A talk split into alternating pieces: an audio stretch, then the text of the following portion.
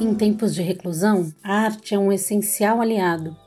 Sim, precisamos de notícias, de informação, mas também de um alento, daquilo que nos transporte para outras realidades. Precisamos, entre tantas coisas, da poesia. Eu sou Olga De Favari e este é o podcast Um Poema para Despertar, um poema para aquietar. A ideia surgiu muito antes de todo esse cenário desesperador causado pela pandemia do coronavírus, com a proposta de uma leitura diária de dois poemas, um para começar o dia, pensado para ser ouvido ao despertar, e outro para aquietar o espírito pouco antes de adormecer. Agora, em tempos de solitude, o podcast ganha outras dimensões de transformar essa atividade solitária da leitura em um momento compartilhado e, quem sabe assim, nos ajudar a passar por esses dias difíceis de forma mais terna e reflexiva.